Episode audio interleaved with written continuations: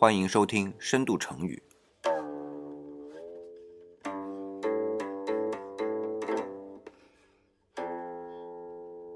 我是李想。今天啊，我们来说一个成语，叫墨守成规。听过上一期特辑的小伙伴啊，就知道这其实呢，在上一期我们已经剧透过了一点了。那么今天呢，我们就完整的啊来讲一下这个故事。这个故事呢，是发生在战国时候。那么有一回呢，楚国要攻打宋国，鲁班为楚国专门设计了一种云梯，是用来攻城用的。那个时候，墨子呢在齐国，听到这个消息呢，就赶紧的跑到了楚国去劝阻。的路上啊，花了十天，紧赶慢赶的啊。那到了楚国的郢都呢，就立刻找到鲁班，拉着鲁班啊一块儿去见楚王。墨子呢就跟楚王说：“你不能攻打宋国，你呀是。”攻不赢的，那楚王就很好奇啊。他说：“凭什么我就攻不赢啊？我这里可是有鲁班哦，专门为我特制了云梯。”那墨子呢就说：“我有更好的工具可以来抵御云梯的，你信不信？”口说无凭啊。楚王就说：“要不你们就演示一下吗？”那么墨子呢就解下了衣带啊，当做是围墙，然后呢用木片呢当武器。那鲁班和他自己就分别代表了。攻和守两方，鲁班一开始就用上了云梯，但是呢搞不定，然后又变换了其他的工具。鲁班很厉害啊，有各种各样的工具啊，但是呢都被墨子给挡住了。那么最后呢，鲁班卯着劲儿说了一句话：“其实我还是有办法能赢的，但是我不说。”墨子一听就明白了，也不作声。那楚王就一脸糊涂啊，你们在说什么？打什么哑谜呀？那么墨子就说了：“公叔子的意思啊，就是鲁班啊。”他是想把我杀了，这样呢就没有人知道防守的方法了。可是啊，要知道我已经把这个方法告诉了我的徒弟，这三百个人啊已经在宋国的都城上守着了。你杀死我没用啊。那么最后没办法，楚王就息兵了。那么墨守成规呢？这个成语就是这么来的啊。上次已经说过了，其实和这个故事的意思已经完全不一样了。但是这个故事里边提到两个人啊，主角啊。一个呢就是墨子，一个呢就是鲁班。那楚王是打酱油的。那么在一般人的概念里边啊，这两位都是劳动人民。但其实呢，李想今天啊想毁一下大家的三观。这墨子和鲁班都是贵族。说这话我可不是信口开河。那我们就先说墨子啊。那墨子为什么要阻止楚国去攻打宋国啊？除了他的政治主张之外啊，他的兼爱。那么，另外还有一点，大家千万不能忽略的，就是墨子是宋国人，而且还是宋桓公的子孙。哎，也就是说，人家是皇亲国戚啊。嗯，那你说，就算今天被边缘了吧，可人家还做过宋国的大夫。你要知道，在当时，大夫就相当于后来的丞相啊，甚至说他比丞相的权力还大。你说是边缘吗？哎，我看不是。而且啊，要知道宋国在周初分封的时候，他封的是公爵国，为什么呢？他的地位相当高，是商纣王的儿子这一支分下来的，可见宋国地位很不一般呐，在当时。好，我们再来看墨子，今天好像说到他是墨家学派的创始人，对吧？但是他从小学的是儒家，也就是说，他是一位从小受。儒家思想熏陶长大的人，但是呢，最后他自立门派，这是墨子啊。那么再来看另外一位主角，那就是鲁班啊。那么今天锯子啊、锯齿啊、墨斗啊，还有就是刚才说的故事里边的那云梯啊，都是他发明或者改进的。这整一就劳动人民的化身啊，那怎么可能是贵族呢？哎，别急啊，你听我说，其实从他的名字呢就能看得出来。比如说啊，鲁。班，那鲁放到他的名字里面去，就可见他跟鲁国有关系。那么再来看他这个名字叫公叔盘或者公叔班，因为盘和班呐在古文里边是通假的。哎，说人话就是一个意思。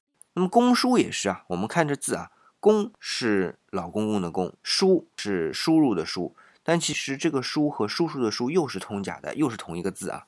也就是说，人家是公叔。也就是说，是人家鲁国国君的叔叔辈儿的人，你想想看，他不是贵族是什么？而且人家鲁国的国君是姬姓啊，和人家齐国姜姓还不一样，对吧？那可是妥妥跟周天子是一家人啊。那么我们看记载，经常说鲁班从小在工地上长大，对吧？看着人家造宫殿、造亭台楼阁的。我告诉你，那可不是劳动人民啊！劳动人民干一次可以，他一直从小就干，说明什么？我们在讲司空见惯那个成语里边已经说过了，这管工程的这就是司空啊。司空的官可是位至三公，是很高的。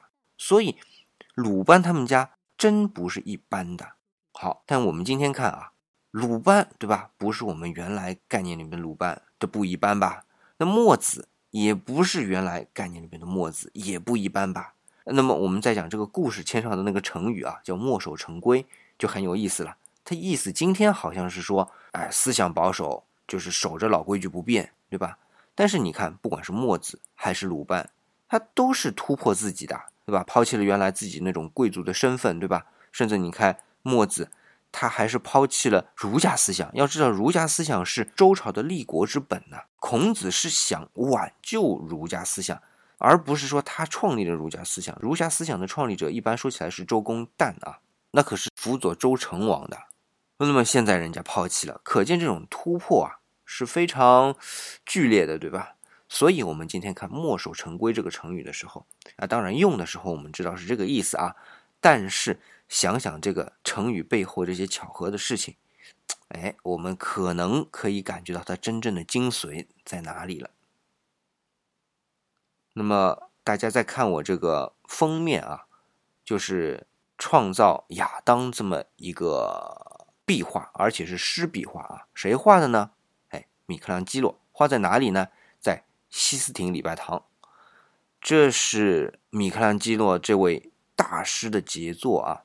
但是说起米开朗基罗，我们知道他的姓吗？可能有人知道啊，可能还不少，叫伯纳罗蒂，也就是米开朗基罗伯纳罗蒂。但是这个家族很不一般啊！当然，当时在佛罗伦萨最重要的家族就是美第奇家族。啊，如果我们看西方美术史的话，美第奇家族是非常重要的一支，对于文艺复兴来说。那么其次，在当时紧挨着美第奇家族的这个家族就是伯纳罗蒂家族，可见伯纳罗蒂家族很厉害的。而且米开朗基罗就是在这样的一个背景下面长大的。啊虽然就是说他老爹啊生意不是做得很好，所以后来呢啊有一段时间，只能说是有一段时间啊。揭不开锅，或者家道中落吧，算是。可是后来人家由于有米开朗基罗在啊，后来又咸鱼翻身了，又做了佛罗伦萨的议员。他本来就是议员啊，只是后来生意不好了，没面子，后来他自己辞职啊。可是后来，对吧？又有钱了，他当然又回来。你想，能做议员，而且说回来就回来，那地位得多高啊！所以米开朗基罗也不是那种墨守成规的人。他也是摆脱了自己家族的那种束缚，他甚至在艺术这个海洋里边，完全摒弃了当时这种中世纪那种守旧的风格，那是结合了古希腊、古罗马的这种人本主义的精神，创作的时候完全是讲求人的那种内心啊！你看这幅天顶画，右边的是耶稣啊，左边的就是亚当，哎，这种人物的表情，有机会慢慢我们来聊。可见，这完全是一种突破啊！所以你看，不论是中国的这些大师，像墨子啊、鲁班呐，还是像米开朗基罗这种西方的大师，对吧？他要有一种成就的时候，都是要打开自己的束缚，都是不能墨守成规的。那么回过头来，我们再来看“墨守成规”这个成语的时候，一当然要了解今天我们所表达的这种语境啊。但是也千万别忘了，他原来提到的这些人，都不是墨守成规的人，才创立了自己一片不一样的天地吧。那么好了，今天的成语呢，就讲到这里。啊，对了，我们周五还是有小课啊，大家感兴趣可以找李想。我看到有人就留言啊，问怎么来加李想的微信。